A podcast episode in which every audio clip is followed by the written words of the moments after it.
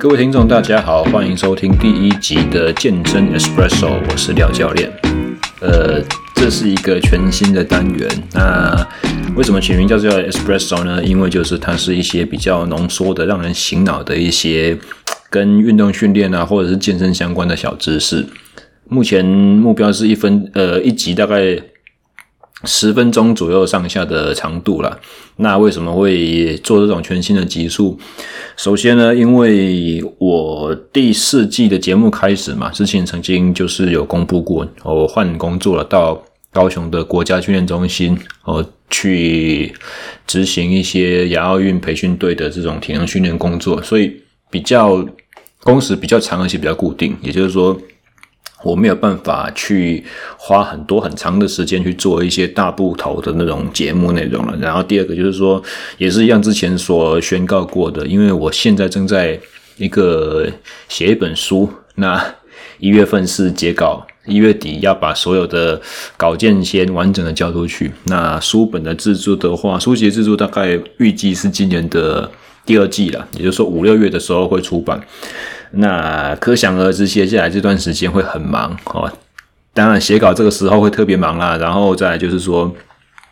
交稿出去之后，就是编辑和制作也不会轻松到哪里去。所以很担心，就是比较完整的这种，譬如说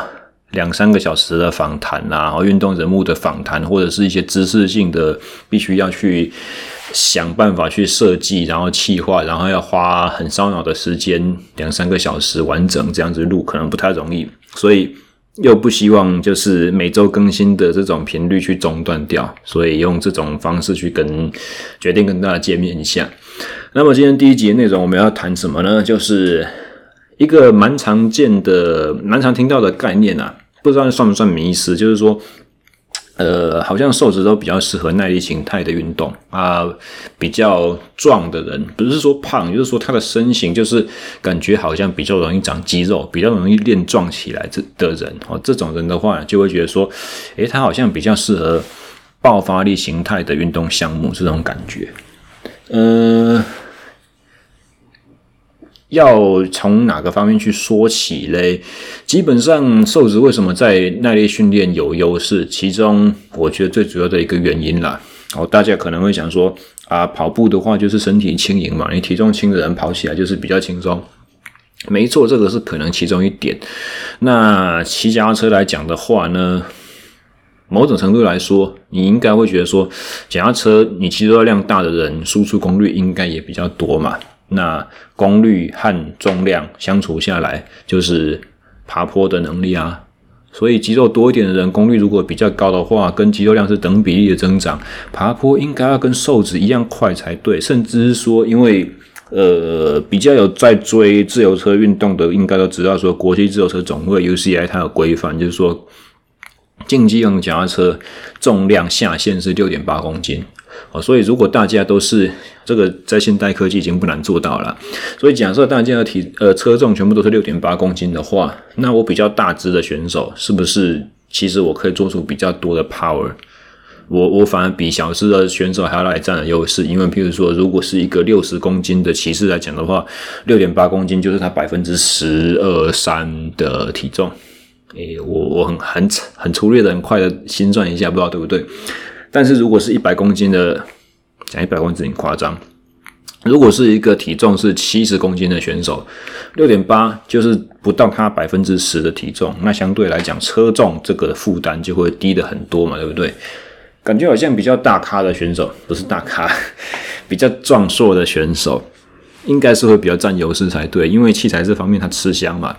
但是我们刚才讲到，你忽略掉的一个因素，其实是在于体表面积。因为大家要知道，就是说，体重是跟你的身高乘三次方的正比，哦，但是体表面积的话，会是跟你身高的平方成正比。怎么讲呢？也就是说，当你的身材越大的时候啊，你所可以使用的肌肉量越多，没有错，但前提是你可以使用的散热面积也变少了。哦，所以如果一样的功要去输出的话，其实我们需要的散热的效率，它是明显变差很多的哦。哦，那这个概念其实之前我也有提过，就是说瘦子爬坡比较快嘛。那平路呃，以脚踏车来讲的话，为什么平路的好像比较壮的人会骑得比较快？原因其中也在这边啊，就是说因为你的。体表面积其实跟正投影面积是一样的哦。我们一个骑士正投影面积的话，大概是跟身高的平方成正比。所以比较壮硕的选手，他在平路是以风阻决定他主要的功率消耗和输出的话呢，他可以有一样大的 power 输出，但是他的风阻相对于他自身的体重啊。百分比其实是比较下降的，所以，呃，那个时候有讲到过，说比较壮硕的选手在平路比较占有优势，好，所以这个是散热体表面积的缘故，我就是说个子比较娇小的选手，其实它所产生的废热和它可以用来散热的体表其实是相对占优势的，那你稍微壮一点的话。其实我们刚才用的是身高的比例啦，但是一样身高的人来讲，如果你长壮一点的话，你皮表面积一样是跟你的身材的维度的平方成正比啊，比如说腰围，比如说大腿围之类的，但能够产生废热这些肌肉量啊，它是成跟三次方成正比一样的概念。所以从散热角度来讲的话，确实，呃，瘦子的耐力表现、耐力运动表现会比较突出，因为我们其实知道人体并不是一个非常有效的热热机嘛，热呃热循环的引擎哦，大概百分之你你要身体所有的化学能做功出来的话，大概我的印象是百分之十到十五而已，能够转换成机械能对外输出，其他全部都是当废热散热掉。哦，以跑步或者是走路来讲，这可能需要查证了。哦，但是有那么多的肺热，然后再加上耐力运动的限制条件很大的原因，其中一个就是核心温度过高。哦，所以你如果是散热比较有优势的话，以瘦子来讲，确实是比较适合的。那还有什么呢？如果是从肌肉生理的角度来说的话，我们肌纤维、快速肌纤维，如果你把它练得比较粗大的话，呃，表面的微血管它所需要氧气扩散到肌肉内部，哦，它是一个扩散的过程，它没有办法主动运输，呃，所以你想象，如果肌纤维本身很粗的话，它有一个缺点，就是说氧气从微血管要扩散到肌肉内部的粒线体，其实路径是比较远的。相对也是比较没有效的，